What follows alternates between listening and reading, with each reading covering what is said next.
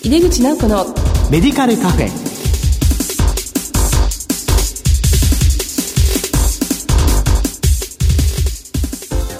こんばんは。帝京平成大学薬学部の井出口直子です。この番組は医療を取り巻く人々が集い語らい情報発信をする場です。今月は双極性障害の治療について特集します。この後ゲストをお迎えしてお話を伺います。お楽しみに井出口直子のメディカルカフェ。この番組は手羽製薬の提供でお送りします。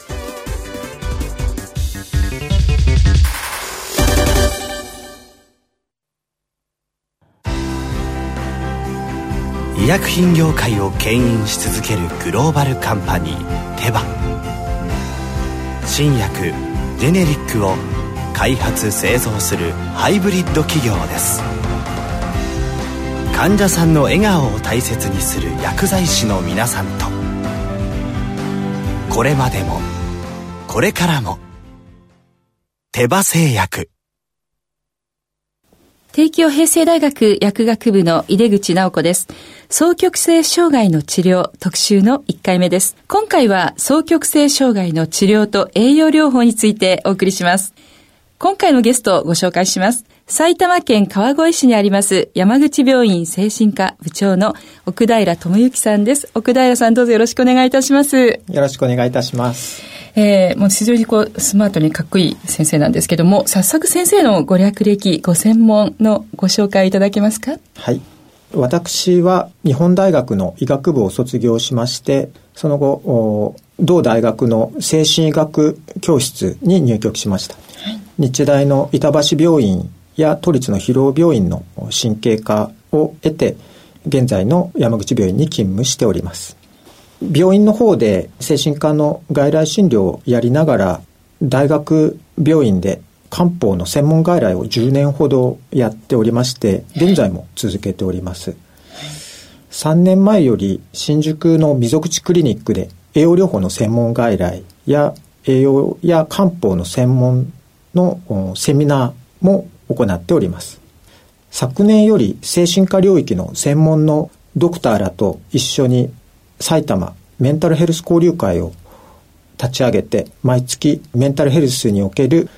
薬物治療ですとか薬物ではないアプローチに関して講義をしております。はい、ありがとうございます。先生、その、じゃあ勉強会のことなども後でちょっと詳しくお話しいただきたいと思いますが、はいはい、それじゃあ、あの、先生、早速なんですけども、双極性障害について教えていただけますか？はい。双極性障害というのは、躁うつ病と同じ意味です。で、躁うつ病というのは、うつ病とはまた別のものです。えー、躁うつ病は気分が高まったり、行動が高まりすぎてまとまらなくなったりっていう層の状態の時期がある疾患です。また、ある時にはうつ状態になると。そういった疾患を躁うつ病と言います。双極性障害には1型と2型というものがあります。1型っていうのは層の波が大きい層とうつの層がある時です。で2型というのは層の状態が本人が気づかないような小さい層の波なのであまり気づかれないことが多いです。2型のタイプの方はうつ病と診断されてしまっているケースが少なくありません。で、診断で間違ってしまうと一番困ることは、うん、躁うつ病の方に抗うつ薬の治療をしてしまうと、はい、逆にそう状態になってしまうということですね。あの、躁うつ病の方は、ベースは気分調整薬、リーマスやラモトリギンなどの気分調整薬がベースに入ってなければいけないんですけど、うつ病と診断されてしまうと、抗うつ薬だけの治療をされてしまうことがあります。診断は非常に大切になってきます。そうですね。はい。で、あの、先生はこう、一般的な薬物治療だけでなく、はい、栄養療法ですね。それから漢方治療などを通じて、まあ、体質改善といったことを重視されているということで、はい、えそのことについてちょっと詳しく教えていただけますか？はい。体質改善のツールとして、まあ、食事、運動、睡眠とあると思うんですが、最近は特にあの食事が精神症状に与える影響は非常に大きいと考えております。あと、まあ、漢方もですね、いわゆる異食同源というようにいわゆる生薬で、まあ、食事に通ずるものがあります。で最近やってますのは栄養学的な要因がいろいろ精神症状の症状を悪くしてる、そのためにお薬が本来であれば少しでいいところが薬の抗不安薬が増えてしまったりとか、はい、抗精神病薬が増えてしまったりっていう方がかなりいらっしゃってます。例えば、はい、どういうことがあるんでしょう？初診で、えー、来る若い女性の患者さんですね、はい、特に生理があるような女性ですとあの生理で毎月鉄が失われますので、はい、鉄が足りなくなっている女性が非常に多いです。はい、で鉄が足りない症状を鉄欠乏症と呼んでいます。はい。鉄欠乏症の多くの人は貧血はないんですけど鉄が足り組織の鉄が足りなくてすごく切れやすくなったりイライラしたり中には不眠を伴ったり食欲が落ちてしまったりすごく疲れやすくなってしまったりひどい人だと氷をバリバリかじったりとか硬いものですね。例えば飴を舐めていても最後まで舐めないともう途中で噛んじゃう女性とか硬いものを食べたいっていうこういう衝動が起きるようになってきたりとかがあります、えー、あとは歯を磨いた後に洗面器が赤くなってしまうような、あ出血で。出血しやすくなってるとか、はい、あとはすごく冷え性の方が多いですね。これいずれも鉄欠乏症の現れということですか、鉄欠乏症でそういった症状が出ます、はい、はい、鉄が足りなくてイライラしてるのに抗不安薬を出してもなかなか良くならないですね。鉄の補うと疲れやすさとかイライラがなくなるんですけどそういったところに、いわゆる精神科薬で無理やりその上げてもですね、はい、なかなか症状がすっきりしないでお薬使ってもあの半分ぐらいは良くなるんですけどどうしても残りの症状が取りきれないですね。それもしかしたらまあ抗不安薬飲まなくても、はい、その鉄欠乏を何とかすれば、ええ、いい方が結構いらっしゃるんですね。非常にたくさんいらっしゃいます。はい、じゃあそういう方には先生はどのような治療といいますか、はい、そういった方には、まずは食事を改善してもらいます。はい、まず食事日記を書いてもらってます。初診の患者さんが来たら1週間、えー、朝昼夕間食食べたもの全部書いてきてくださいと言って、で書いてきてもらうとですね多くの方がタンパク質がすごく少ないんですね。お手軽なもので朝パンとか、えーはい、お昼はおにぎりとか。特に動物性のタンパク質取ってない方っていうのはどうしても鉄が足りなくなりやすいです。なるほど。仮にしっかり取ってたとしても経血の量が多い方いらっしゃいます、そういった方は鉄が足りなくなってしまいます。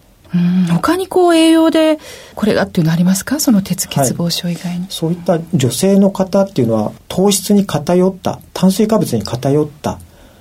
食事になりがちです。よく見かけますね。おにぎりだけという方とか、はい。そうすると鉄欠乏症でいろんな症状に加えてですね、えー、炭水化物中心の食事ですと血糖がかなり乱高下する方がいらっしゃいます。糖質をとって血糖が急激に上がると、はい、血糖を下げるインスリンっていうホルモンが過剰に出過ぎてしまって、えー、今度低血糖になってしまっているような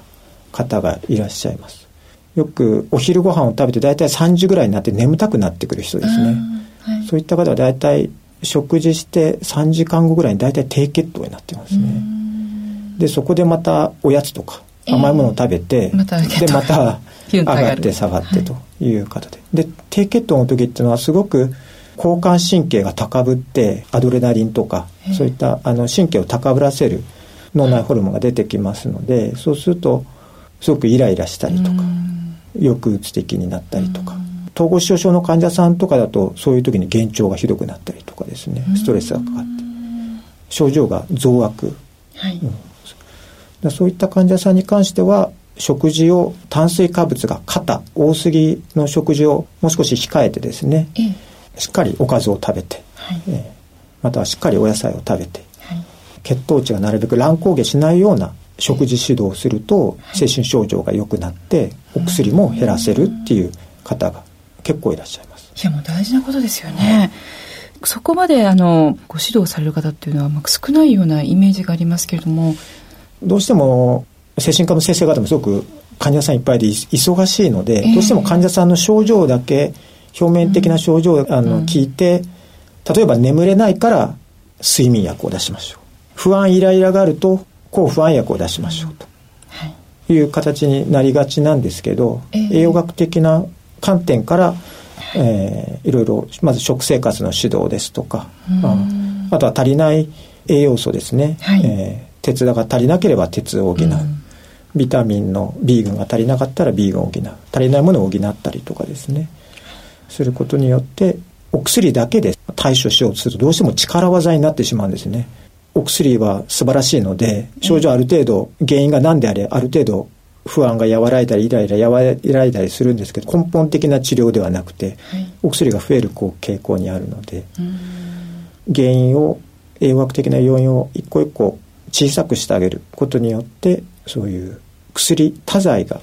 なくなります、はい、あの薬を減らしていくことができる患者さんが結構いらっしゃいます。なるほど。やはりこう多剤併用って今本当に大きな問題になっているので、はい、あの躁うつ病の病態はまだ解明されてないので、はい、栄養療法で躁うつ病が治せるわけではありません。が躁うつ病の方がいろんな栄養学的な要因によって、えー、症状が本来の症状よりよりひどく出てると。そのよりひどく出てるところを緩和することができますと。いうことです。それによってお薬も減らせる方がいらっしゃいますと。はい。まあ、主にこの双極性障害の方には、まあ、医療療法と同時にどのようなこう薬物治療を考えられて、はい、られてますか、えっ、ー、と、双極性障害といっても、まあ、軽症な方から重症な方までいらっしゃるんですけど、えー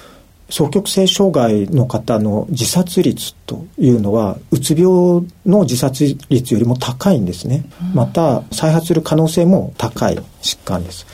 なのでベースに薬物療法ってのは非常に大切だと思っています、はい、よく使われる薬物療法は炭酸リチウム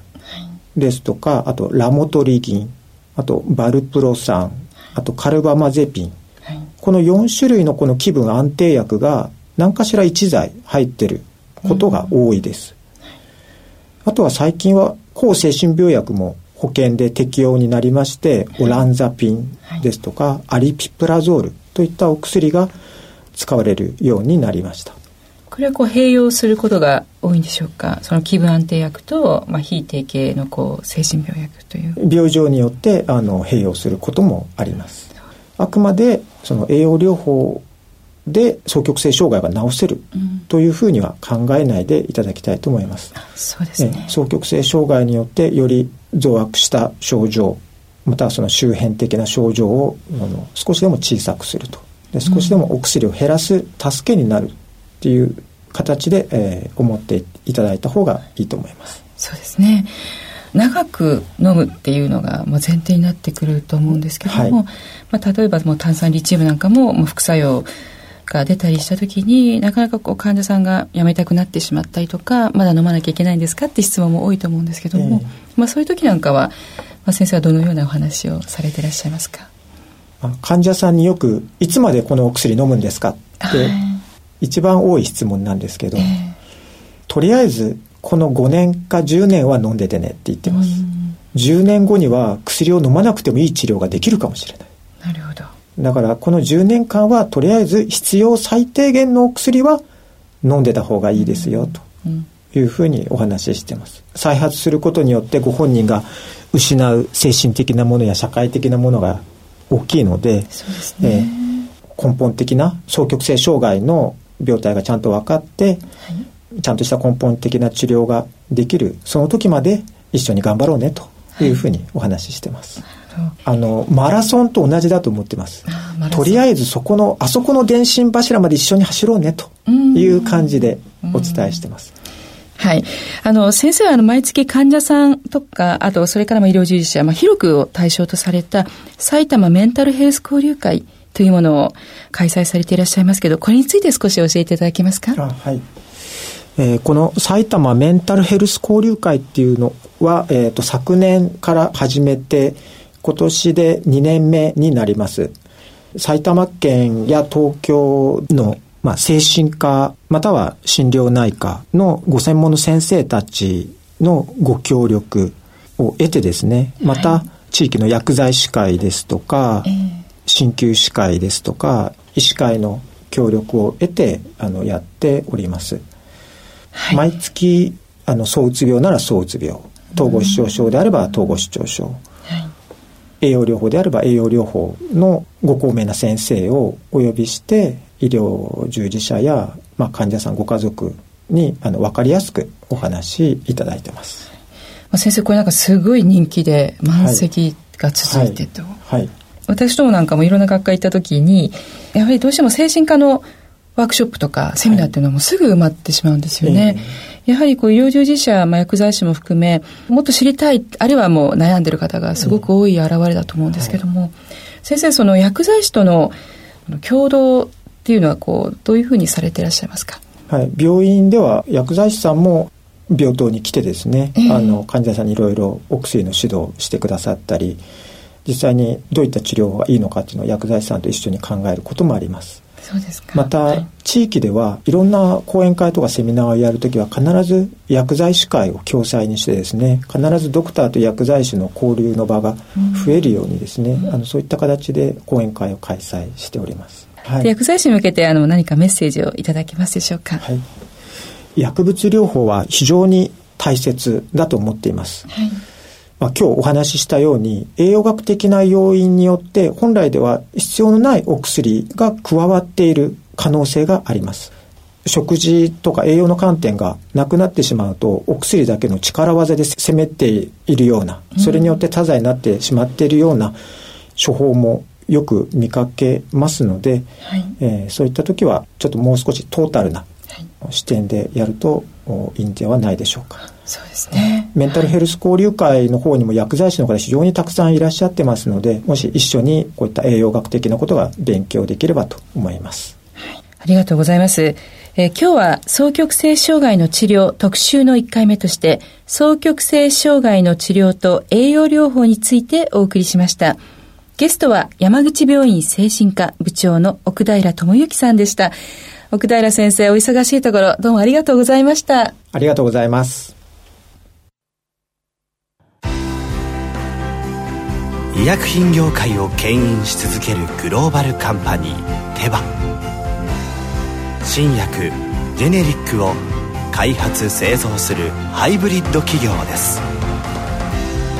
患者さんの笑顔を大切にする薬剤師の皆さんとこれまでもこれからも。手羽製薬。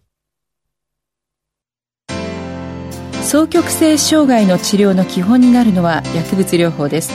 今回ゲストで来てくださいました奥平先生は薬物治療のみならず栄養療法の重要性についてもお話しいただきました。奥平先生が主催で続けられていらっしゃいます埼玉メンタルヘルス交流会ご紹介いただきました。